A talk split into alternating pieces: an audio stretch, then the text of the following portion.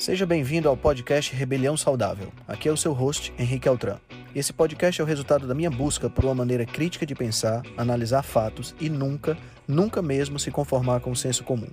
Aqui você irá encontrar questionamentos, ceticismo inteligente, análise crítica e conhecimento, tudo isso regado com muita leveza e bom humor. Irei entrevistar personalidades de diversas áreas para um bate-papo com uma troca franca de ideias.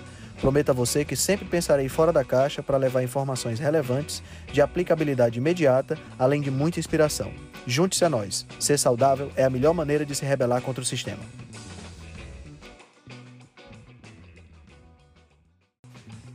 Esse é um episódio da série The Upside Down.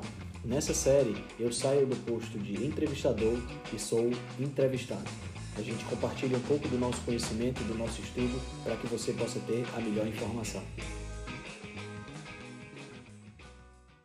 Galera, não sei o que aconteceu. Vou esperar o Henrique voltar. Do nada, o celular fechou tudo, cancelou, apagou todo o Instagram, saiu do ar. Então vou convidar ele aí de novo. Daqui a pouco ele tá voltando. Ele tá contando um pouco da história de vida dele, como é que ele entrou nessa nutrição, nessa vida aí. Ó, voltou já, enviando solicitação. 5, 4, 3, 2. Vai, Instagram, me ajuda. Cara, fechou Voltou. tudo. É, fechou aqui também. Saiu do aplicativo, ficou na tela de fundo. Não entendi. Enfim. Ah, acontece. foi. É. Ah, você conseguiu pegar até que parte? Então, eu peguei até que você saiu da, da representante comercial e foi direto para nutrição e se Pronto, aí tornou. me tornei acadêmico de nutrição em tempo integral. E assim, cara, ah, foi talvez uma das melhores coisas que eu já fiz na minha vida, entendeu? Não só Uhum. do ponto de vista de saúde, mas também do ponto de vista profissional. Porque o que é que eu comecei a perceber? Eu comecei a perceber que existe um certo preconceito com relação à atividade que eu exercia. E mais do que isso, é, para mim, como, como por questões de saúde, é, depois que eu parei de usar, por exemplo, suplementos de soja que eu usava, né, depois que eu é, é, melhorei a minha alimentação baseado na questão da ances- ancestralidade e me alimentando com mais produtos de origem animal e tudo mais, então, quer dizer, eu tenho hoje uma qualidade de vida e de, de saúde muito, muito maior do que qualquer, qualquer período que eu me lembre na minha vida passada, entendeu? Eu raramente que irado. adoeço, né? Eu raramente adoeço. Eu eh, fui fazer uma cirurgia no ano passado para correção do septo. E aí eu tive que fazer o teste de Covid. Descobri que tinha pegado Covid, mas foi 100% assintomático, entendeu? Então, quer Uhum. dizer, isso não, isso não é não, não dá para você conseguir esse tipo de coisa quando você se entope de carboidrato refinado, quando você come de 3 em 3 horas. Isso não simplesmente não é possível. Né? Então eu fico muito feliz de ter tomado essa decisão e de estar nesse caminho que eu estou seguindo hoje, que eu estou trilhando hoje, que está bem legal. Nossa, eu fico feliz pela sua felicidade, na verdade. Eu, eu digo assim para as pessoas que eu me encontrei é, que se não tivesse a internet hoje, eu não, não teria uma profissão muito bem formada, porque eu amo dar aula. E eu sempre dei aula de crossfit, né, no, na, antes, então fazia educação física, dava aula de, crossfit, mas eu sempre gostei de ter aula lotada, aula cheia, poder atingir mais pessoas. Então, quando eu descobri que eu conseguia atingir tanta gente assim na internet, eu falei, gente, eu preciso mu- mudar de profissão, preciso ir para esse meio, eu preciso ajudar mais as pessoas. Então, se fosse, se não fosse a internet, é lógico, eu não teria isso na minha cabeça, eu não imaginaria isso, né? Toda essa questão de poder, com uma tela de celular, poder falar com muita gente. Verdade, assim. verdade. Mas sabe quando você sente que faltaria alguma coisa? Pelo menos hoje, Aham. assim, que eu sei que você pode ajudar mais gente. Eu sempre tive isso de ser professor, de poder ajudar, de poder trazer, transformar vidas. E eu acho que é Legal. esse o nosso trabalho. Então, É claro. Fico muito feliz. E a nutrição, você estava tava falando sobre. Não é uma faculdade que você vai realmente aprender as coisas né, que É. reais. E eu acredito que seja o curso com. Se não for o único, não o único, porque a educação física também tem algumas vieses assim, que são bem falhos, mas é o maior curso onde você já tem a prova, um estudo clínico randomizado, você já sabe, por exemplo, que o ovo não faz mal e eles continuam estudando o ovo. É, Exatamente. é muito, muito complicado isso, porque para você que sabe ler um estudo, beleza, é tranquilo, você já vai ignorar os estudos ruins e falar, ah, isso aqui não presta, pô, se alguém debater com você, é tranquilo. Agora, para a maior parte das pessoas, principalmente que vai chegar esse estudo pela revista, pela o Extra, pelo Globo, pela na capa do jornal, isso pode ser assustador. Exatamente. Então, você não sabe para onde a sociedade pode ir nesse, nesse quesito, né? E hoje, o vegano, o vegetariano, que por mais que falem que a alimentação mais saudável que tem é o melhor possível, sem entrar no mérito se está certo ou não, se você faz por fé e tal, os estudos mostram que não. Então, é uma coisa que cresce com uma mentira, porque não tem essa prova. Se dá certo para você, beleza, eu, eu recomendo fazer. Exato, exato. É, não tenho nada assim extremo, né? Eu acho que você pode fazer o que você quiser, mas contanto que seja de verdade. Então, exato. isso é complicado. Eu acho que esse é o maior, maior problema da nutrição. É, e eu queria uma... conversar. Ah, vai, vai. Não, em relação a isso que você está falando, tem uma frase muito legal que eu vi. É, essa frase é da Amber O'Hearn, ela é uma pesquisadora, e eu acompanho ela no Twitter, e ela falou: se você tem alguma, algum comportamento nutricional e você está se sentindo bem com esse comportamento e você muda esse comportamento porque você leu um estudo, a, a frase concluía assim: me desculpe, mas você é um idiota. Né? Então, quer dizer, aqui ninguém está para dizer se o veganismo, é, se, se você deve ou não deve fazer ser vegano, ser carnívoro, ou ser. A gente está aqui para analisar os fatos. Se Sim. você se tornou vegano, está se sentindo bem e acha que está contribuindo com isso, Maravilha, continua, porque você já está melhor do que aquela pessoa que está se entupindo de biscoito recheado e de, e de, e de Doritos. Exato, né? exatamente. Então, que é então, o padrão, né? É aceitável. Que é, infelizmente, é o padrão. Né? Agora, a gente vai trabalhar sempre com as, as evidências científicas mais elevadas.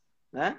E as evidências mostram que não é uma melhor alternativa, mesmo a, a curto prazo, a, a, aliás, mesmo sendo a curto prazo, a médio e longo prazo não vai te dar uma, não vai te dar uma saída boa. Mas você ia falando dos mitos, né? Que é o nosso objetivo de conversar hoje. Sim, é, é porque, assim, eu, como eu disse, na nutrição é o curso, acho que tem mais, se não for o maior, e tem muita coisa que é assustadora, né? Eu, por exemplo, eu falo muito sobre jejum porque foi uma saída que eu encontrei de simplificar a nutrição, a, o estilo de vida. Porque não é que o jejum é mágico, é só quem faz jejum é saudável, não. Tem várias outras formas mas você com o jejum é uma forma simples de explicar, simples de fazer e a pessoa consegue aplicar. A grande maioria consegue pelo menos fazer Sim. o jejum curto. Então não, não tem nada mais fácil do que você simplesmente deixar de comer, né? É, exato. É muito fácil. Exatamente. Então, é tão simples que as pessoas nem acreditam. Então, vai várias noias, né? Ah, mas eu não consigo, mas eu vou sentir fome, mas eu, meu nutricionista falou que tem que tomar café. Enfim, tem várias coisas. E, na verdade, eu peguei realmente o jejum pela simplicidade. E aí eu queria trazer com, com você alguns mitos é, que a gente pode conversar um pouco, debater um pouquinho. Claro.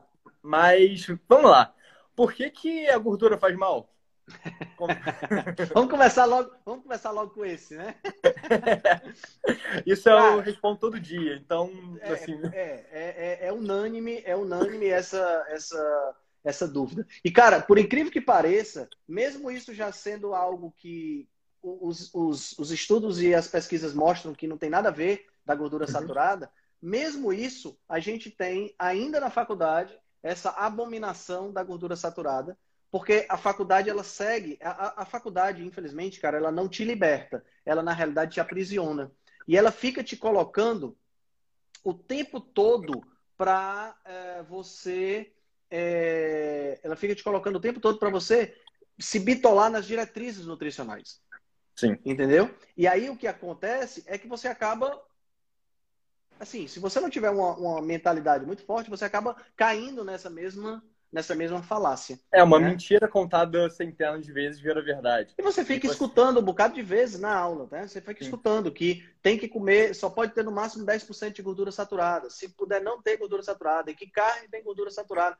E aí você, você começa, quando você é questionador, e eu sou um cara muito questionador, você começa a pensar, pô, peraí, o professor está dizendo que carne vermelha tem, é, é, gordura saturada. A gordura da carne é gordura saturada. Aí eu vou lá na tabela, que é a tabela que é, todo nutricionista usa, que é a tabela TACO, né? Sim. E lá na tabela TACO me diz que 48% é gordura saturada, mas tem mais 48, 49% que é gordura insaturada, monoinsaturada, que é o ácido oleico, né? Principalmente. Uhum. E aí você fica, pô, mas por que estão culpando a pobre da carne dessa história? Né? Então a gente, vai, a gente vai crescendo esses questionamentos e tentando entender o processo.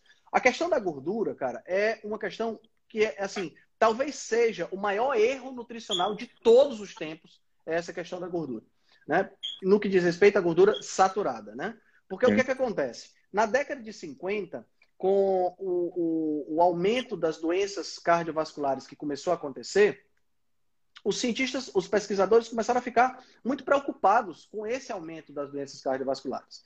E essa preocupação, ela acabou se revelando muito, muito presente, principalmente quando o, o Eisenhower, né, ele teve um ataque do coração. O Eisenhower é o presidente norte-americano. E lá nos Estados Unidos, aqui é diferente. Aqui, quando o presidente tem um ataque do coração, a maioria da população comemora, né? É. Independente de qual presidente seja. Exato, sempre vai ter na Sempre vai ter. É. Lá nos Estados Unidos, a presidência ela é uma, uma instituição muito valorizada. E o fato uhum. do cargo ficar, do, do, do cargo de presidente ficar desocupado, ele acaba gerando um problema para a nação. Né? As pessoas ficam muito comovidas e muito preocupadas. Hoje mudou um pouquinho isso, né? A gente vê aí com a questão do Trump que eh, fez muita besteira, mas naquela época era muito forte, muito patente isso. E o que aconteceu? O Eisenhower teve esse ataque do coração e ah, juntando isso, esse fato, com o aumento das doenças cardiovasculares e as autópsias que começaram a ser realizadas, que verificaram que dentro do, do, do coração, né, nas, nos, nas, artérias, nas artérias coronárias, observava-se placas de gordura que entupiam essas artérias. Uhum. Então, a, a, a, consequência lógica é o quê? A gordura. Se eu tenho gordura entupindo as artérias do coração, é lógico. É a gordura da alimentação que está fazendo isso. E a gordura da alimentação que está fazendo isso, você pode dizer assim, mas Henrique, é a gordura saturada, é a gordura insaturada? Veja bem, a gordura saturada ela é sólida à temperatura ambiente. Né? Quando você compra um pedaço de picanha, né? Uhum. Que está lá os seus 25, 30 graus, aquela gordura branquinha, ela é sólida. Já quando igual a manteiga, banha. Igual a né? manteiga, banha. Quando você compra óleo de cozinha, né? Óleo de semente, como eu chamo, aquela gordura é líquida. Então, o que é que entope um ralo quando você coloca, no... quando você vai ver lá na pia? Não é, um, não é o líquido que entope, o que entope é o sólido. Né? Então é fácil você trazer isso e atacar a gordura saturada. Veja, nós estamos falando tudo isso na década de 50. E aí começa a acontecer uma coisa muito interessante, Hugo. Em ciência, toda vida que eu tenho um estudo, eu tento trabalhar esse estudo para encontrar, é, para negar a minha hipótese. Então, Sim, exemplo, isso é importantíssimo. Minha... Isso eu aprendi e é fundamental você procurar Exato. todos os argumentos possíveis contra você. Exatamente. A hipótese qual era? Gordura saturada causa doenças do coração. Então eu tenho que negar essa hipótese. Quando chegar um momento, ou seja, eu tenho que provar a hipótese nula, que é gordura saturada não causa doenças do coração. Só que o cara, só que assim, dentro da ciência, você é, é você tem pessoas e tem criaturas, né? Sempre tem, em todo canto você tem esse tipo de coisa. E um cara que era extremamente influente politicamente, um cara que tinha uma voz altiva muito grande, ele tinha, inclusive, sido é, é, escolhido para preparar as, as, rações, né, as refeições dos soldados na Segunda Guerra Mundial. Era o cara chamado Ansel Keys. E muito o Ansel famoso. Keys, né, muito famoso, né, e o Ansel Keys, ele não queria provar a hipótese nula. Ele queria provar a hipótese dele, que era doença cardiovascular causada por gordura. Então, ele uhum. fez uma série de pesquisas epidemiológicas, né, para o pessoal que está assistindo a gente. Ele fez pesquisas perguntando o que, é que as pessoas comiam e analisando os restos de comida daquelas pessoas. E ele fez isso em 22 países. No que ele fez em 22 países, ele escolheu desses 22, sete países que faziam a, a, a que é, estavam adequados ao que ele queria dizer. Ou seja, esses sete países mostravam o quê? Quanto mais gordura saturada na alimentação, maior o índice de doenças cardiovasculares. Então, uhum. veja, ele esqueceu os outros 15 países e tinha países cujo consumo é de gordura saturada é o dobro de quantidade. Os países, nesse, dentro desses países que ele esqueceu, tinha países como a Noruega, que tinha um consumo altíssimo de gordura saturada e um baixíssimo nível de doenças cardiovasculares. Né? E aí, esse estudo, ele, com esse estudo, ele começou a ter uma penetração cada vez maior, uma penetração política cada vez maior, e nasceu aí a hipótese que é chamada hipótese dieta-coração, de que é a gordura saturada é o principal causador, o principal agente causador de doenças cardiovasculares. Com o tempo, essa hipótese deixou de ser algo exclusivo da doença da, da, da gordura saturada e passou a se pegar também é, a questão do LDL, de que, do que LDL causa esses entupimentos das artérias e tudo mais. Mas o que é fato é que, desde essa época, se tenta provar que essa é a hipótese, né? que essa hipótese é verdadeira. E desde essa época se falha em provar que essa hipótese é verdadeira. Não se consegue, é impressionante, não se consegue.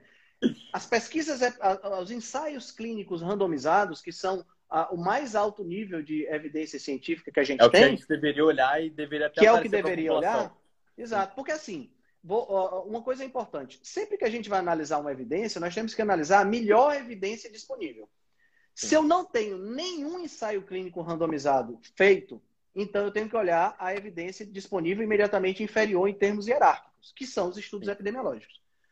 No caso das gorduras, eu já tenho muitos estudos, ensaios clínicos randomizados feitos. Né? Tem vários ensaios randomizados feitos, e dentre eles, um dos mais famosos, tem inclusive o próprio Ansel Keys como coautor, que é o ensaio clínico de Minnesota, que aconteceu na década de 70, se eu não me engano, 1972. Nesse ensaio foi muito interessante. Eles pegaram uh, duas, uh, pegaram várias instituições psiquiátricas na cidade de Minnesota, uhum. e, essas, essas instituições tinham mais ou menos 9.400 internos, tá. e eles dividiram em dois grupos, randomizados, um desses grupos recebeu apenas é, manteiga como usada para preparar os alimentos e o outro grupo a manteiga foi trocada pelos óleos de semente, né?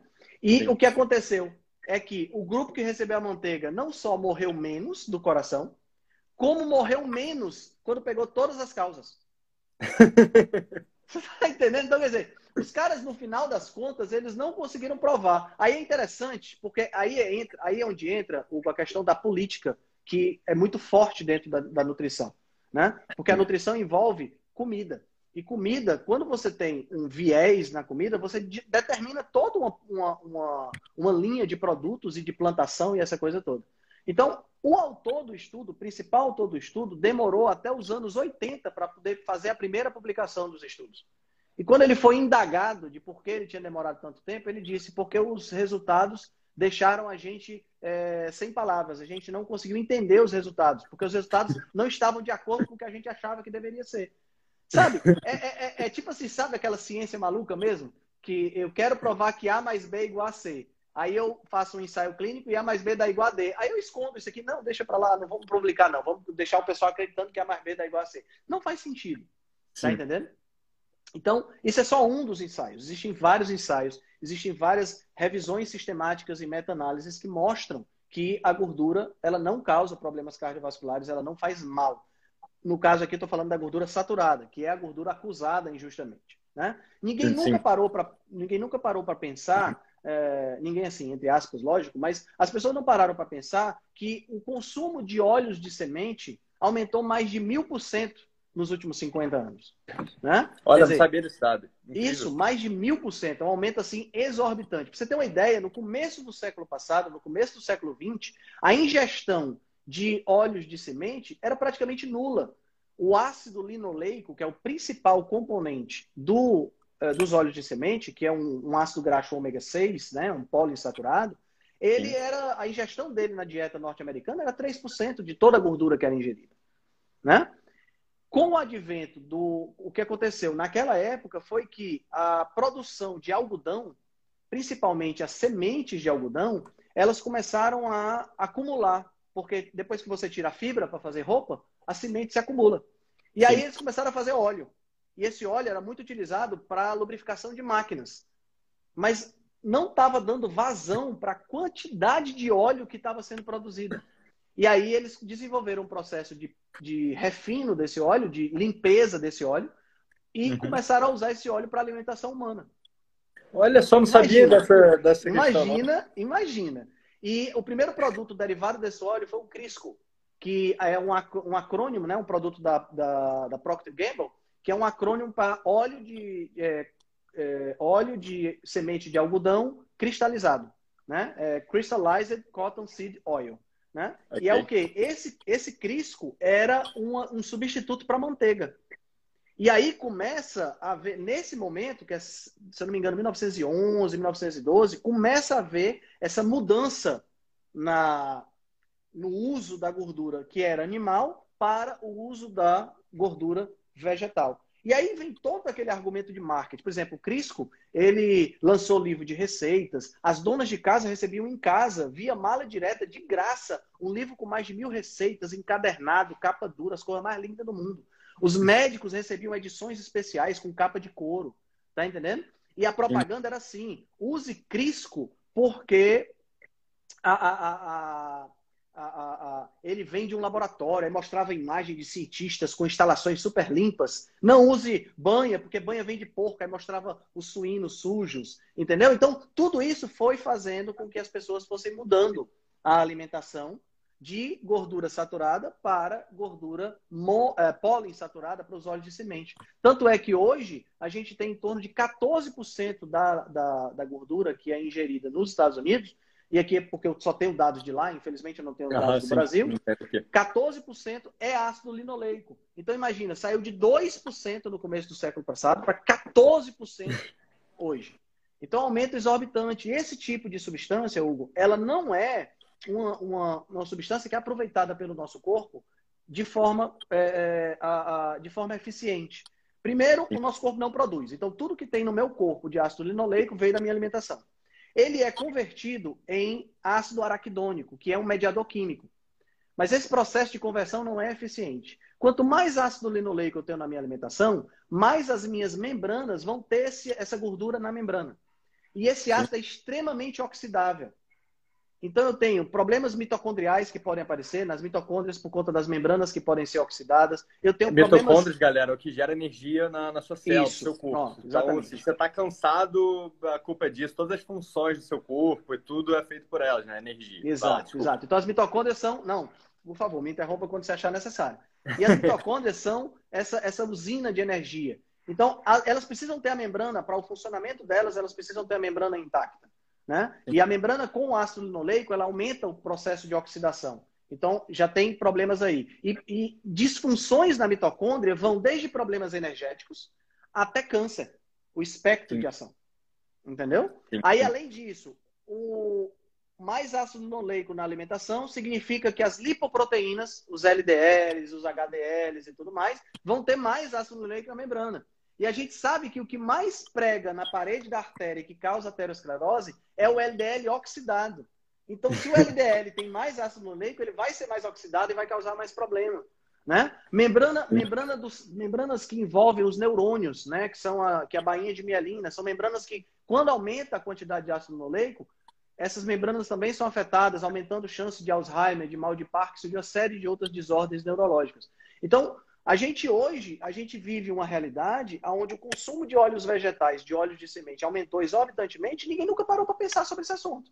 Colocou a parte da, da, da, culpa na gordura saturada. E quando a gente analisa os, os gráficos, a, o consumo de carne vermelha, por exemplo, de gordura saturada, vem caindo. Está diminuindo, exato, exatamente. Como Diminui. é que eu posso, então, dizer que a culpa é dela, se está diminuindo? Porque, assim, Sim.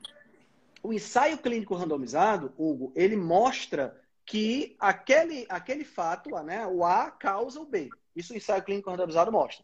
Mas para eu poder fazer um ensaio clínico randomizado, antes eu faço um estudo epidemiológico e lá no estudo eu vejo que o A está relacionado com o B. Eu não sei se causa Sim. ainda, mas eles têm que estar relacionados para eu poder fazer um ensaio clínico e a partir daí eu ver se um causa o outro. Sim. Isso, galera, porque um estudo epidemiológico é muito mais simples de se fazer, é muito Sim. mais barato, é muito mais só que também tem erros, só para a galera poder entender, porque para a gente é meio comum né, falar esses termos. Claro. É, mas, por exemplo, eu posso afirmar que no Rio de Janeiro, no verão, pessoas que chupam picolé sofrem mais acidente de carro. É porque no verão você vai tomar mais picolé, mas não quer dizer que o, o picolé causa acidente de carro. Isso é um estudo uhum. observacional que tem causa e efeito. Então, eles têm que estar relacionados. A partir do momento que está relacionado, faço um estudo é, clínico randomizado para ter certeza que o picolé causa acidente de carro.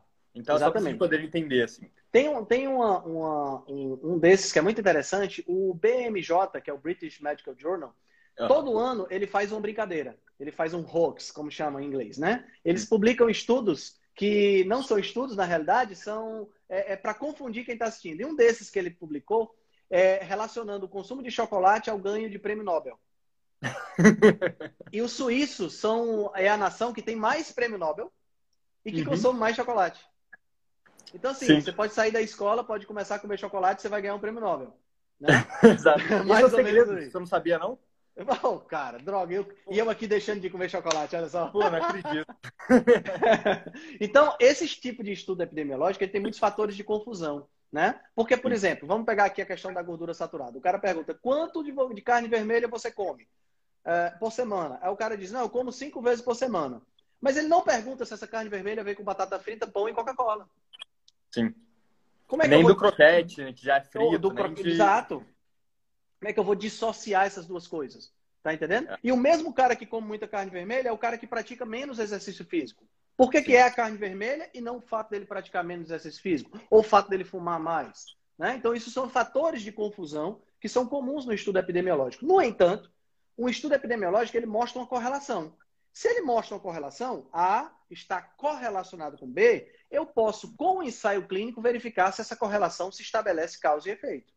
Sim. No entanto, se eu tenho um estudo epidemiológico e A não está correlacionado com B, não tem jeito. Você não tem fazer... porquê. Não tem porquê você fazer estudo, porque se na epidemiologia, que tem tantos fatores de confusão, eles dois não se relacionam, não é no estudo epidemiológico que vai se relacionar. No, no ensaio clínico que vai ser, que vai ser causa e efeito. Né? Então, uh, uh, essa, essa, hoje, e, e outra coisa também, quando você tem uma correlação, né, por exemplo, óleo de semente está intimamente correlacionado com o aumento de obesidade, diabetes e doença do coração. Tá? Sim essa correlação precisa ser quebrada para eu dizer que um não causa o outro. Ainda tem mais essa. Sim. Né? Sim. Então, se óleo de semente se correlaciona com obesidade, para eu dizer que óleo de semente não causa obesidade, eu tenho que quebrar essa correlação. Então, eu tenho, eu tenho essas duas possibilidades. Eu posso fazer um ensaio clínico para comprovar, ou posso fazer um ensaio clínico para quebrar essa correlação. E não existe nada que quebre essa correlação. Tá entendendo? Sim. Eu ainda não achei. Né? Então, sim, sim. É, é, é, é, muito, é, muito, é, muito, é muito encaixado essa questão dos óleos de semente com isso. É claro que, ao mesmo tempo, a gente tem um fator de confusão que acaba é, é, colaborando para o processo, que é o aumento do consumo de açúcar.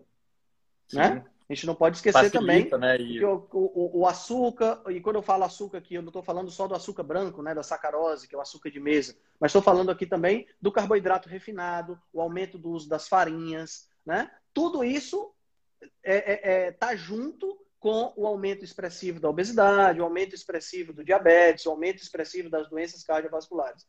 E a, a, a, na nutrição, infelizmente, cara, e aí eu quero, para poder concluir essa parte, na nutrição, infelizmente, essa questão dos é, dogmas, ela fica muito pesada, ela é muito forte na questão da nutrição. As pessoas, elas acham, os pesquisadores, uma vez que eles descobrem uma determinada correlação, e isso é muito fácil de descobrir, porque você faz um estudo grande, né? Lá nos Estados Unidos tem muitos esses estudos, como, por exemplo, o, o, o, o, uh, o Nhanes, né? Que é o, que é o estudo que é feito como se fosse o nosso Vigitel aqui no Brasil, que é um ensaio, um estudo epidemiológico, que é feito com uma, uma população grande lá nos Estados Unidos. E aí Harvard, eles têm, fazem é, muito isso, tal, que eles têm vários todo dados. Todo ano eles fazem e tudo mais. É.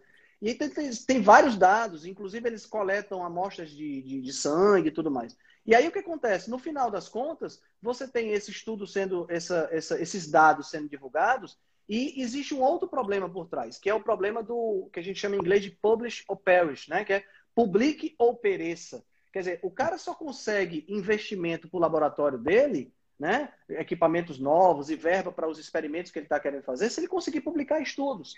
Aí o cara começa a massagear e a torturar dados né? para conseguir publicar determinados estudos, e no final das contas, ele acaba, ele acaba publicando qualquer coisa. Então aí Sim. saem essas, essas associações malucas, como por exemplo, ovo causa diabetes. né? E recentemente saiu essa de ovo causando diabetes. É, eu então, vi. É, é, é, um ovo causa diabetes. Você pega o estudo, porque toda vez que sai um negócio desse, as pessoas perguntam pra gente. Né? Aí, Henrique, tu falou que ovo era bom, eu tô Sim. que ovo tá É na hora. Na hora, na hora, é imediato. E aí, quando você vai pegar o estudo para ler, os caras, primeiro é um estudo epidemiológico, então já é um estudo que não pode falar de causa nem de efeito. Aí depois, esse Sim. do caso do ovo, por exemplo, foi um estudo feito só com mulheres. Então, já, já é um, um, viés aí. Quer dizer que homem não tem diabetes, ovo não causa diabetes em homem, por que, que foi feito só com mulher? Aí depois Exato. você vai analisar e um ovo aumenta a chance de diabetes. Dois ovos aumenta a chance de diabetes. Três ovos diminui a chance de ter diabetes. Como assim? Como é que pode, né? É? Tá entendendo? Todo esse tipo, todos esses estudos, eles precisam ter uma, uma, uma, um efeito linear. Um Sim. aumenta, dois aumenta mais, três aumenta mais ainda, 4 aumenta mais ainda. Não, não Na pior das hipóteses, fica constante lá em cima. Sim. Né? Depois você chega num determinado nível. Mas não pode ser que um aumenta, dois aumenta e três diminui. Como assim? Né? É. Então, quer dizer. E eu acho que aí entra muito a questão da mídia também. Porque assim como os próprios cientistas só querem postar para, enfim, tem dinheiro envolvido, tem o capitalismo, tem o nome, o, ego também de postar mais estudo, tudo. Tem muita coisa envolvida que é do próprio ser humano. Sim. É como eu e você e todo mundo que está assistindo essa live não aprendeu nada sobre a saúde do corpo, sobre nutrição, sobre exercício físico quando era mais novo, a não ser que se especializou, fez uma faculdade, tudo. Ninguém te ensina. E aí o, o jornalista também não, a não ser que ele seja um Gary Taubes, né? Que Isso, ele, exato. Foi atrás, senão você não vai. Aí você olha o estudo e você vê ah, um ovo causa diabetes e já aposta como se fosse verdade absoluta. Só que aquele tema, aquele título, quando uma pessoa lê ela, não vou mais comer ovo, porque antes Exato. era colesterol alto, vou morrer de coração. Agora já não é mais colesterol. Ah, é, o ovo não faz mal, mas causa diabetes. Então, Exato. é muito complicado essa, essa situação. E a gente vive... quando chega para o público leigo, já era. Já era. A gente vive uma realidade de mídia clickbait, né? Que está o tempo todo jogando links especiais, links assim chamativos, que é para a pessoa poder clicar e aparecer um anúncio e a empresa ganhar dinheiro, né? Então tem essa questão. Agora, o que me deixa mais é, é triste, Hugo, eu vou te dizer o que é. Primeiro é a, a, a, a faculdade que não se ajusta, que não se adequa a uma necessidade moderna, né? Para uhum. você ter uhum. uma ideia, eu fiz seis meses de metodologia científica, uma cadeira só de metodologia científica na faculdade, aonde a gente não sa sai de lá sem saber nada de, de metodologia científica, absolutamente nada. Então, quer dizer, todos os meus colegas, companheiros de turma, são pessoas que têm acesso a esse tipo de estudo e não fazem a mínima ideia de como é que lê um estudo desse. É. Tá entendendo? Esse é o primeiro problema. E aí você pega pessoas que são formadas e formadores de opinião e a coisa piora em questão. Por quê? Porque você vê médicos publicando esse tipo de coisa e defendendo, a, a, a, mostrando erro, mostrando o erro de dizer que causa, que é o primeiro problema. Porque se eu colocar associ, está associado e explicar essa associação, pelo menos errado não está. Você está descrevendo Sim. o que tem no estudo. Mas se você não Pode faz ser uma manipulação ali porque acaba acontecendo, mas enfim. Exato. Então... Você, é você pelo menos está falando o que está lá, mas você podia pelo menos pensar criticamente. Mas e quando a pessoa coloca, no, como eu vi nessa época no Instagram, um, uma médica que colocou ovo causa diabetes no título do post dela, na figura, na imagem. Quer dizer, isso mostra o profundo desconhecimento que essa pessoa tem relacionado com a metodologia científica, não, não sabe nada. Tá entendendo? Ela, ela simplesmente pegou, como era uma médica vegana, ela pegou a, a, essa notícia com o objetivo de trazer para o, o público dela dizendo, ó, tá aí, não, não coma ovo. Tá mais tá uma resposta que eu tô certo, né? Exato. Né? Então, essa, esse viés de confirmação ele é muito presente na nutrição e, infelizmente, se questiona muito pouco. Se, se estimula muito pouco o questionamento. Né? Quem questiona é mal visto. Quem sugere práticas diferentes é mal visto. Né? E, e você principalmente... ter uma opinião rápida também é, é muito comum. A gente vê isso até muito com comum. fofoca, né? É mais fácil ver.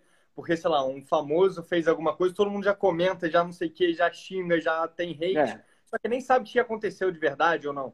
E com a nutrição é igual, né? É exatamente a mesma coisa. Que como esse caso da, da médica, ela pegou um gatilho, falou mal, eu tenho certeza que os posts eram só falando mal, os comentários. Exato. Cria uma bolha muito grande que você não sai dali, né? E é muito fácil para a gente, eu estou certo, e continuar na minha bolha. Porque Exatamente. eu posso, por exemplo, no Google, é engraçado isso, né? Mas outro dia eu estava pensando, se eu escrever qualquer coisa no Google, eu consigo a resposta que eu quiser. Qualquer coisa. Porque tem os dois lados. Não importa qual está certo ou não. Eu sempre vou ter, pelo menos em algum momento da minha vida, aquela resposta ele vai estar tá certa e eu vou conseguir, ok. Então, se eu não faço nada para mudar isso, né, eu não converso com outras pessoas diferentes que discordam de mim, não busco opiniões diferentes, não, não vai acontecer. Né? E é. eu acho que a grande questão da nutrição, que é uma ciência exata, não é exata, mas é uma ciência que tem estudos, sim, você sim. deveria fazer isso, né? você deveria saber como os estudos são feitos, só que eu acho que vai demorar muito para mudar, porque o caminho que eu vejo da mudança de estilo de vida, de alimentação, de exercício, do jejum, de, enfim, de, um estilo de vida, do sono, inclusive, tudo, é pela gente. Eu realmente acredito que vai ser por mim, por você, pela chefe Sashi que está aqui falando, porque é essas pessoas que vão conseguir atingir a massa. Porque Exatamente. Quem vai ser o político ou quem vai ser a Rede Globo, vamos dizer assim, né, que vai bater o martelo e falar: ah, não, você, a gente errou durante todos esses tempos, todos os comerciais que eu passei aqui estavam errados, é, a gente errou e eu assumo a responsabilidade e a partir de agora vai ser diferente. Nunca, nunca isso vai acontecer, não tem como. A, a, a, cara, é assim, tem uma frase do Blaise Pascal que eu gosto muito, que diz o seguinte: eu não tenho vergonha de mudar a forma como eu. Eu não tenho vergonha de mudar a minha opinião, porque eu não tenho vergonha de pensar. E, uhum. infelizmente, na nutrição, eu acho que isso é, é, é, assim, é muito claro em várias ciências, mas na nutrição, as pessoas elas sustentam a opinião, mesmo a opinião estando errada, elas procuram justificativas para essa, essa opinião errada. E isso é muito ruim, porque as pessoas acabam acabam é, é, incorrendo em dogmas e na falácia da autoridade, né, que é aquele argumento ad hominem, que é, é, é foi o fulano de tal que falou, ele é de Harvard, ele tem, né, ele tem credenciais XYZ, então se ele falou, é lei e a gente tem que baixar a cabeça. Meu amigo, para eu baixar a cabeça é difícil, tem que me provar que eu tenho que baixar a cabeça.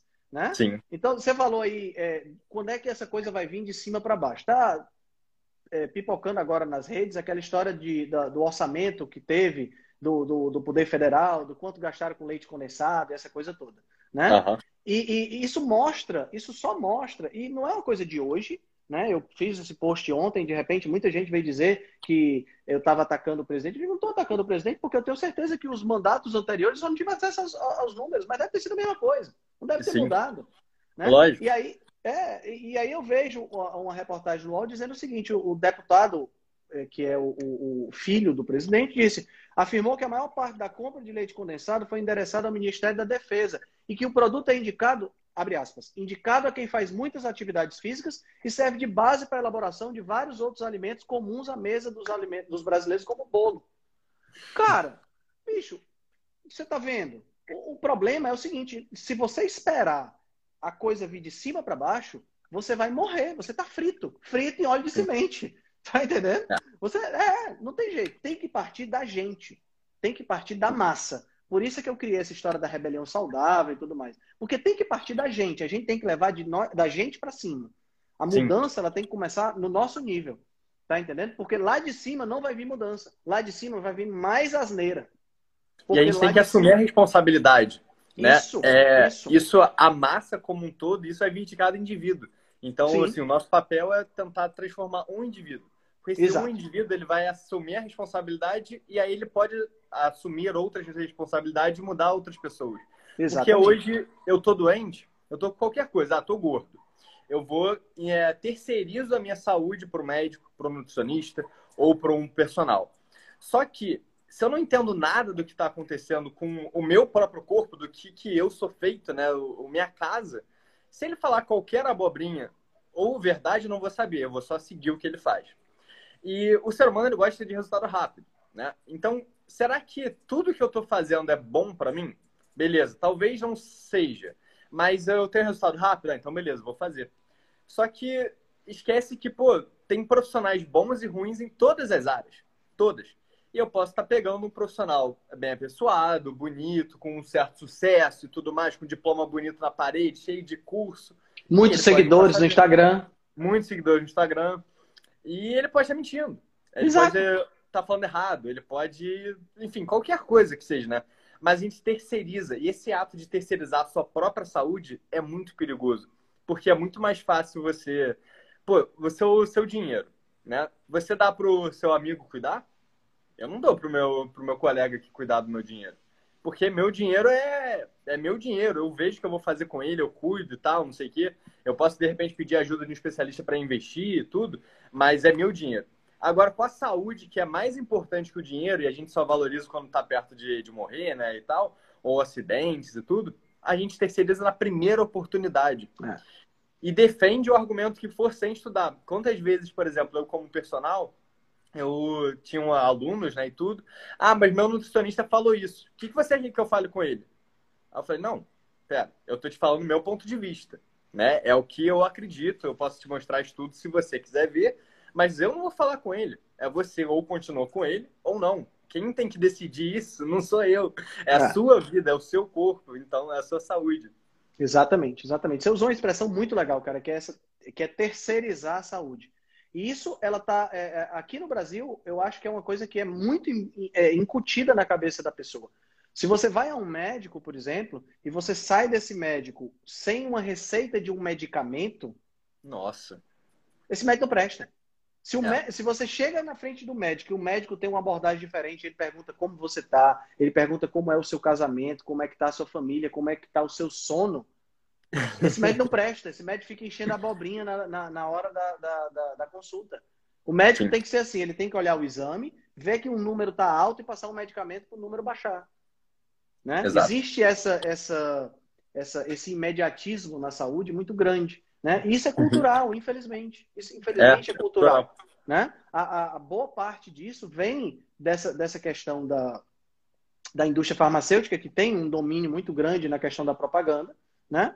E, e, e, acaba dominando a cabeça dos médicos e a cabeça dos, dos, pacientes. Até o próprio termo paciente vem de passivo.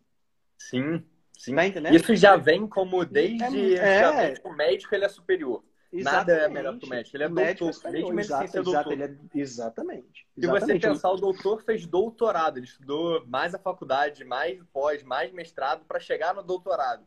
E aí, só que o doutor, ele, o médico, né? O doutor, é. o médico, só dele estar tá formado, ele já é doutor. Ele tem é. esse cargo hierárquico há muito é. tempo. Muito então, tempo. Então a gente e, abaixa a cabeça. Abaixa a cabeça e você está você tá 100% certo.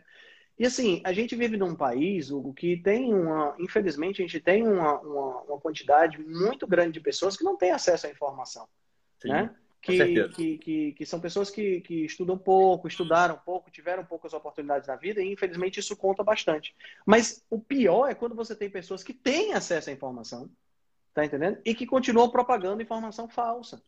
Né? É, é, é, é, eu gosto muito de citar, e esse é um outro mito que tem, é a, a história da dieta flexível, né? Que que está na moda hoje, bater os macros, que você só precisa fazer isso, né? Que você, se você bater os macros, não importa de onde vem esse macro, se você bater, está resolvido. Macro, para o pessoal que está escutando a gente, são os macronutrientes, né? Carboidratos, proteínas e lipídios. E aí você tem os absurdos, como você vê na internet, nutricionistas com cento e tantos mil seguidores sugerindo que o melhor pré-treino é pão com doce de leite. Sim. Ó, esse, é, esse é famoso, eu até sei quem é de cara, assim, ó. Pá. Pois é. Né? Ontem eu vi fica... uma nutricionista falando, ah, eu tava com vontade de comer pizza e pizza é liberdade. Aí tomando, fez um rios comendo pizza no, no, café da manhã. Aí eu fiquei assim, eu falei, gente, mas que tipo de, de vida é essa, entende? Você tá comendo pizza assim que você acorda. Assim que você acorda. Tipo, como é que vai ser seu dia, né? E defender isso, porque beleza, você comer pizza assim que você acordar sabendo que você tá fazendo cagada, Okay. Exato. Exato. É uma escolha, né? Você, você, você todos comer. os dias faz jejum e de repente está no carnaval, numa casa com 15 amigos e resolveu comer pizza no café da manhã. Massa! Cara, Massa. eu faria isso também. Sim, Porque, pô, exato. se eu tiver vontade, eu faço. Mas agora, sustentar como isso sendo o supra-sumo da, da, da, da, da inteligência nutricional, não existe, cara. Não existe. É. Não existe. É, e assim, é, é, é, essa galera da dieta flexível, inclusive tem um post preparado para sair sobre esse assunto. Eu publiquei um ontem, né? Estou publicando uhum. outro, publicando outro. É, é, é, uma galera que, que, que parte de um pressuposto, são, galera, são pessoas que nunca foram gordas. São pessoas jovens, menos de 30 anos de idade, normalmente são ratos de academia, adoram ir para academia, adoram treinar. Tá entendendo? Nunca é, foram é, começou, na verdade, do da galera bodybuilder, né? Sim. Não sei se, sim. enfim, né, a informação sim. que eu tenho que começou nos Estados Unidos. Começou lá, sim, começou é, lá. Com bodybuilder. E, então. e, e agora, é, só vou já falar sobre isso. E são pessoas que normalmente são harmonizadas. Entendeu? Aí, meu amigo, é muito fácil você ter um corpinho ideal quando você é novo, vai pra academia todo dia, né? É, é bom, nunca foi gordo, né? É. Aí você pega uma pessoa que tem compulsões alimentares, uma pessoa que tem excesso de peso, uma pessoa que tem excesso, uma taxa de gordura corporal acima do normal, e, e, e você diz para ela que ela pode comer pão com doce de leite no pré-treino, será que essa pessoa vai ter algum resultado? Não vai, bicho. É por isso que a gente tem na nutrição uma alta rotatividade os clientes eles vêm o primeiro mês e não vêm o segundo, o terceiro, o quarto, e não vêm porque simplesmente porque eles não têm resultado. Exato. E aí, aí você, fica, você fica brincando de conquistar cliente quando você é. é e isso que nem estamos falando do médio e longo prazo. Igual Não. É, há pouco tempo, não tem pouco tempo não, alguns anos é, atrás estourou o Jeff Volek lá no, no livro dele, ele fala quantos triatletas, atletas super sarados e, enfim, você olhava para o corpo, pô, triatleta, né, faz Ironman, triatlon, tal, pico da performance, tem resistência à insulina, é pré-diabético. Como pode? E como, como é, que, é que vai pode? funcionar um é. pão com doce de leite durante cinco anos? Beleza, hoje é tranquilo, um ano é, é. tranquilo. Mas e depois? Né? E fora a questão mental também. Eu tenho problema com, com doce muito sério. Eu já comi seis litros de sorvete de uma vez. Tá? É... Eu, eu achava que eu tinha um problema sério. Você é mais sério do que o meu. E é engraçado que sempre que eu conto isso, a reação das pessoas é assustador. E o mais assustador não é ver a... não é saber disso, mas é saber que eu sabia que eu não estava com... que eu estava me fazendo mal, estava passando mal, estava com dor de barriga. Eu ia no banheiro, eu voltava para ver filme e comer. Falei... a minha cabeça falava assim: ah, já comeu mesmo? Ah, mas você está passando mal, mas a vontade não passa. É. Você vai comer. Uhum. E o gatilho é realmente eu não estar tá muito bem preparado mentalmente e ver alguma coisa doce. Eu vi ferrou, tudo bem. Eu sou, pode ser, eu sou extremista, eu sou extremo porque, pô, comi 6 litros. Não é qualquer um que você vê assim, eu realmente Sim. tenho essa questão mental. Mas você tem isso em maior em menor escala. A compulsão hoje, se você perguntar, fizer uma enquete no Instagram, eu diria que 80% das pessoas vai falar, eu já tive, eu já tive algum caso ou tenho hoje em dia que lutar contra. É Sim. muita gente. É muita então gente. você, quando abre o leque, você, ah, eu tenho liberdade de comer pizza, doce de leite, tudo. Será que isso é liberdade ou você está sendo, né? E aí vale, vale escravidão, na verdade. Exatamente, vale a pena a gente, a gente, a gente entender o que é que é essa, é, se é que é que isso é uma liberdade, porque muitas pessoas elas não gostam do termo disciplina, Sim. mas disciplina, Odeio, né? né? Odeiam, né? Não, não... É. Agora disciplina é que é liberdade. Como assim, Henrique? Por que, que disciplina é liberdade? Quando você come 6 litros de sorvete como você faz, ou como eu, por exemplo, que comia um brigadeiro e comia vinha outros 20 depois, né? Vocês... Só como, como uma pesquisa rápida aqui, nossa. Galera, quem já teve algum problema de compulsão, algum ataque, alguém que já foi comer um doce, comeu vários doces, não conseguiu se controlar, ia comer um bicho, comer a caixa toda, comenta aqui embaixo, só pra gente ter uma noção rápida. Ó, tem 70 pessoas na live. Vai, vai fazer assim os comentários, gente. Cara, então a disciplina, ela que é a liberdade. Porque quando você é uma pessoa disciplinada, você é uma pessoa que não está, não é escrava das vontades. Uhum. Entendeu? A disciplina Exato. de dizer não, eu não quero tomar um copo de refrigerante, ou não, eu não quero comer uma determinada fatia de bolo, te torna dono de si. Exato. Você não é escravo da sua compulsão ou da sua vontade, entendeu? Da sua própria não... cabeça, né? Da sua própria cabeça. As pessoas não entendem isso. Elas acham que a pessoa que come o que quer, eu posso comer o que quer, eu posso fazer o que quer. É, são, são pessoas que são libertas. Não, essas pessoas são escravas. Porque elas não Sim. conseguem deixar de comer. Muita gente diz assim, ah, mas açúcar não... É, é outro mito. Açúcar não vicia. Cara, ah, eu nunca vi ninguém roubar para comprar nunca vi ninguém roubar. Você não vi ser. Eu vi um, um Rios a, a, ontem. Eu vi um Rios que era assim. A menina, a, a, nutricionista dizia assim: açúcar não vicia, porque se viciasse, você comia açúcar puro e não um, um, um, um prato de brigadeiro.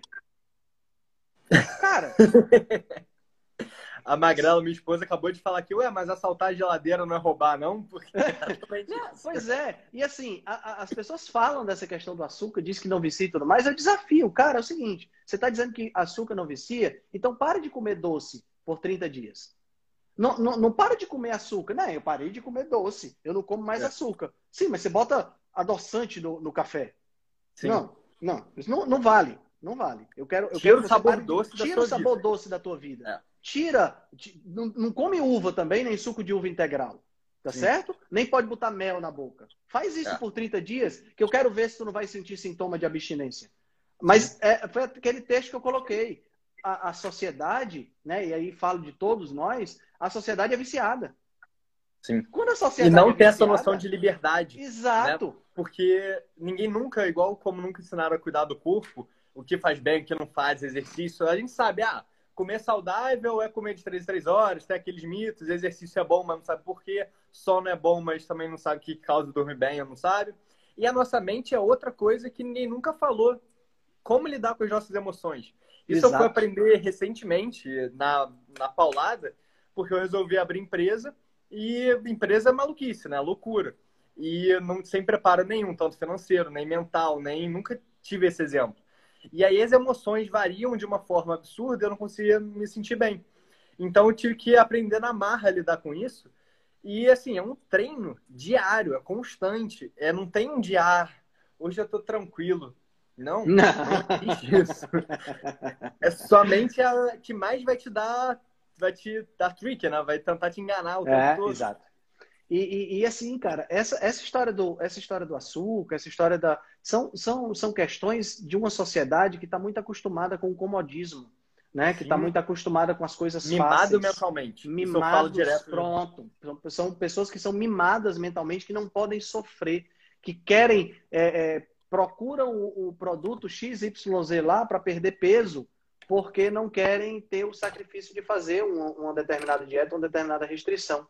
E, e, e assim, quando você é, não opta pelo desconforto, quando você não tem o desconforto voluntário na sua vida, você vai acabar obrigatoriamente, lá na frente você vai ter o desconforto obrigatório, né? Porque hoje você tem 20, 27, 26, é, eu tenho 40, 27. pronto, eu tenho 46. Né? Hoje, eu e você fazemos jejum, a gente restringe o, o, uso de carboidratos, a gente não come óleo de semente, a gente faz vários desconfortos, porque, cara, não é fácil. Você ficar dois, três dias, você que ficou 30 dias sem comer, não é fácil, meu amigo.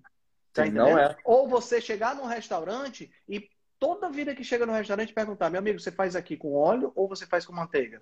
Não, se eu faço com óleo, você poderia, por favor, fazer com manteiga? Cara, isso não é fácil, é desconfortável, é, é chato, é chato para com o chefe, é chato para com o garçom, é o cliente fica é fresco. chato para quem tá com do seu lado é também. é chato para quem tá. Imagina, eu namoro uma chefe de cozinha.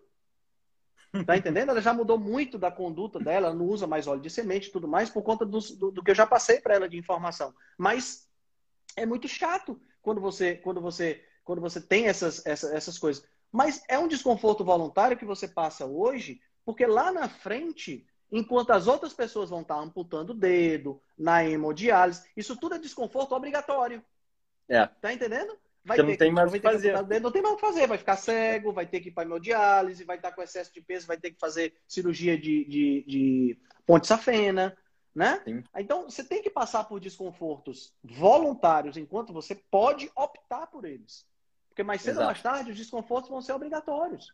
Né? Até para você no seu dia a dia viver, não só de saúde, que também é importantíssimo, porque antigamente, por exemplo, sei lá, você tinha diabetes, ia ter que amputar seu dedo, sua perna e tudo mais, você ia acabar morrendo logo, logo. Hoje em dia a medicina te permite você com a perna amputada viver 10, 15, 20 anos. Exatamente. Então vai ser realmente sofrido. Vai ser sofrido. Qualquer área. É. Qualquer área. Eu tenho, eu tenho, a minha mãe tem um primo que faleceu tipo com 75 anos de idade, ele foi amputando, cara, do, do, do dedão do pé e foi subindo. Ele morreu sem as duas pernas. Agora imagina, ele fez acho que umas cinco ou seis cirurgias de amputação. Cara, me diz se isso não é uma coisa penosa, bicho. É penoso demais, cara. É penoso demais. Demais, demais, demais. É, é, é, assim, quando eu penso na pessoa amputar um dedo, eu digo, ah, é um dedo. Pô, mas quando eu penso, imagina, cinco, seis cirurgias de amputação, você ir perdendo, vendo o seu corpo ser consumido por uma doença que você não consegue parar, porque o teu nutricionista disse para você comer barra de cereal e aveia no café da manhã. Exato.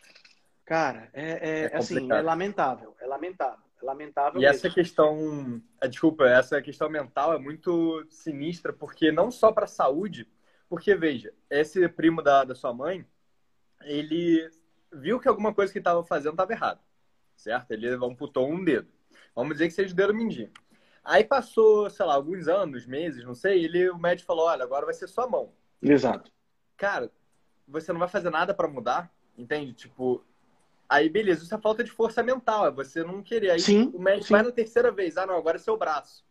Ah não, vou continuar fazendo tudo igual. Isso não parece liberdade. Isso é caso extremo? Ah, é. Mas acontece com milhares, milhões de pessoas ao redor do mundo.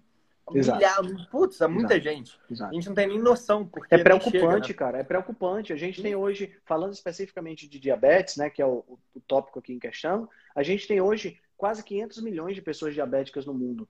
E Ótimo, a OMS, né, a gente, quando a gente fala em OMS, a gente já fica meio assim, porque a OMS ultimamente não tem acertado nada, né? Mas a OMS estima que além dessas 500 milhões de pessoas, existem pelo menos mais 250 milhões que têm diabetes e não foi diagnosticado ainda. Quer dizer, é um número muito grande. E eu não estou falando aqui de pré-diabéticos, eu não estou falando da pessoa que a glicemia dá 110 em jejum. Estou falando de pessoas que têm 126 de glicemia a mais. Quer dizer, são pessoas que já estão na faixa dos problemas, que vão desenvolver doenças cardiovasculares, cegueira, hemodiálise, amputação, com uma frequência muito maior. Cara, a gente está caminhando para um mundo aterrorizante, bicho. Aterrorizante. Aterrorizante. Quando eu paro para pensar, é, é, só a gente pensar nessa, nessa pandemia que nós tivemos agora. Né? Essa pandemia que nós tivemos agora, ela mostrou o quão frágil nós somos. Como o Lancet, inclusive, ele postou, né? Não é uma pandemia, é uma sindemia. É uma sindemia. Justamente porque o vírus sozinho, beleza, ele poderia causar mortes e tudo, poderia. Mas não ia ter essa força toda. Ele só Exato. ganha essa força quando junto com diabético, ou com pressão alta, ou com obesidade, ou com inflamação é, sistêmica. Exato. Então você fica, pô, então será que, cara, não é possível. Esse é o meu contra, por exemplo, lá perguntaram o que você acha da, da vacina. Cara, vai tomar vacina e tal, tudo bem, mas o argumento de, ah, toma vacina para ficar bem, tá errado. Não é a vacina em si, é você resolver um problema com uma vacina. Porque vai aparecer outro daqui a 10 anos, 20, 30, exato, 50. Exato. Vai aparecer exato. outro, vai aparecer outro. Vai e se a sociedade outro. continuar doente do jeito que tá, vai ser pior. A gente vai Sim. ter mais mortes. Tá entendendo? Porque a, a, as pessoas, elas não estão cuidando de si. Elas estão, como você falou, elas estão terceirizando a saúde. Elas estão colocando a saúde delas na vacina. Tá entendendo? Ninguém está querendo cuidar da própria saúde. Né? Diminuir os ultraprocessados. Né? Porque, cara, não, não é tão complexo assim. O mais É. incrível é isso. Não é tão complexo. Eu, é, é, é, 90%, foi o post que eu coloquei hoje no, no Instagram, 90% das pessoas, se eliminar os ultraprocessados da alimentação, Já vai tá resolve, já vai estar ótimo. Já vai estar É. ótimo. 90%. Cara, tirar o biscoito recheado, o Doritos, o refrigerante, o- o- os óleos de semente, é, os produtos que envolvem isso aí, só em tirar isso, cara, e eu digo assim, não- se, se você é uma pessoa que, que, que, assim, que é apaixonada, sei lá, por, por biscoito recheado, meu, tira do teu dia a dia e come uma vez por mês só, pronto. É, exato. Tá, só em fazer isso, tu já vai melhorar. Mas a, a galera come todo dia, bicho. Cara, eu vejo, quando tu sai de casa cedo, eu vejo crianças, adolescentes indo pro colégio, via, né? Não vejo mais, que agora as aulas estão online. Mas eu via adolescentes com uma Coca-Cola e um pacote de biscoito é, recheado no café da manhã, cara. Cara, isso dá um aperto tão grande no coração, porque eu vejo o quê? Eu vejo uma criança de 16 anos, um adolescente de 16 anos, eu vejo o quê? Eu vejo o cara com 27 anos detonado, com 27 É, anos da tua idade, cara. o que aconteceu foi isso comigo. Assim, eu, eu tenho uma visão que era. Eu tenho. Eu fui da seleção brasileira de natação. Então, assim, é lógico, a gente pequeno é muita. Subconsciente atua muito forte, né? A gente então não sabe exatamente a causa. Eu, hoje, mais velho, eu percebo que o hábito alimentar da minha mãe, que eu, para mim, era muito saudável, porque ela falava que era saudável, então só acreditava, mas era realmente cheio de legumes, carne, tudo, só que era muito açúcar também. Então a gente não sabe exatamente de onde veio. Mas a minha nutricionista na época, ela recomendava, eu comecei a treinar uma, uma vez por dia, né? Era duas, três horas de treino. E aí eu entrei para a seleção, então aumenta treino e tudo mais. E eu comecei a ter uma equipe. E aí essa equipe, a nutricionista, ela falou, Hugo, você precisa comer mais. Só que eu não conseguia comer mais, porque não tinha... Pô, minha mãe já fazia aquele prato de pedreiro.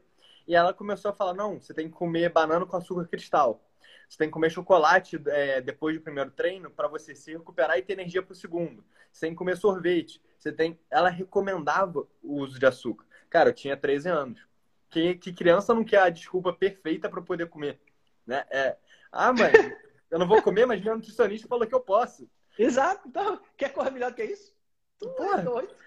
E aí, mesmo minha mãe estando certa naquele momento que eu estava exagerando com certeza, não tinha o que fazer, porque eu comia, é, no início eu comia uma banana com uma colherzinha de açúcar. No final eu tava comendo mais açúcar que banana, né? Eu jogava açúcar e comia uma banana ali só para fingir que tinha alguma coisa. Sim. Porque é isso que acontece. É, é, complicado, cara. É uma situação complicada, mas assim, a grande vantagem que eu vejo, sabe, Hugo, para a gente poder ir encerrando, é, é que a gente tem hoje a, a, a, o poder de alcançar cada vez mais pessoas. Sim. Isso me deixa muito feliz. Entendeu? Exato. Porque uma pessoa como eu, vamos imaginar que a gente não tivesse as mídias sociais. Né? Aqui a gente tem um efeito combinado, eu e você aqui nessa live, de quase 100 mil pessoas que nós podemos Sim. atingir. Tá entendendo? Cara, Exato. isso é maravilhoso. Isso é maravilhoso. É, né? Às vezes a gente fica, a gente fica chateado, às vezes a gente fica cansado, às vezes a gente recebe, recebe uns comentários e umas, umas pancadas desnecessárias, entendeu? mas uhum. a gente sente que a gente consegue. Eu recebo mensagem praticamente todo dia de pessoas agradecendo por terem é, atingido determinado resultado, por terem visto um post, é, é, terem feito uma pergunta e eu ter respondido e a pessoa mudou a vida e mudou, Sim. começou a mudar. E é esse tipo de coisa que faz com que a gente tenha certeza de que mais cedo ou mais tarde a gente vai vencer. Pode não ser na minha geração, pode não ser na sua geração, pode até não ser na geração dos nossos filhos, mas Sim. com certeza eu, eu, assim, eu vejo, eu vejo que a gente ainda vai penar muito até Sim. melhorar. Tá Com certeza. Mas vai melhorar. Mas vai, vai tá melhorando, né? né? A velocidade é o, é o que dita a mídia e as pessoas se conscientizarem. É, para a gente poder fechar, eu só queria trazer um exemplo que foi exatamente isso do poder da mídia social. Recebi uma mensagem que foi: Ah, eu emagreci 13 quilos, não lembro exatamente o número, é, eu tinha resistência à insulina, não tenho mais, e aí eu fui na nutricionista para saber o que eu ia fazer agora. Ela foi com jejum low carb. E aí a nutricionista falou que ela estava errada, que o jejum fazia mal e que ela tinha que comer de 3 em 3 horas e parar com low carb que tinha que comer carboidrato. Aí a grande questão é a seguinte, pô, se deu certo, por que mudar, né? Isso é o primeiro ponto que a gente podia debater horas aqui. Mas Exato. show. E aí eu postei isso e falei, galera, o que vocês acham da opinião da nutricionista? Porque eu acho que é fazer as pessoas pensarem também dá uma, um senso crítico, né? Sim, sim. E aí, a maior resposta, a maior quantidade de resposta foi: ah, que bom que ela não fechou com a nutricionista e procurou a sua consultoria, que ela realmente estava perguntando valores e tudo, não sei o que. Uhum. Uhum. E aí, a minha resposta foi: pô, é lógico que eu fiquei feliz dela acreditar no meu trabalho, querer falar comigo tudo, eu não posso dizer que não. Mas se você pensar que são 200 milhões de pessoas né, que tem no Brasil e que eu tô atingindo uma, outra, outra, é muita gente ainda para atingir. Eu tenho 60 mil seguidores.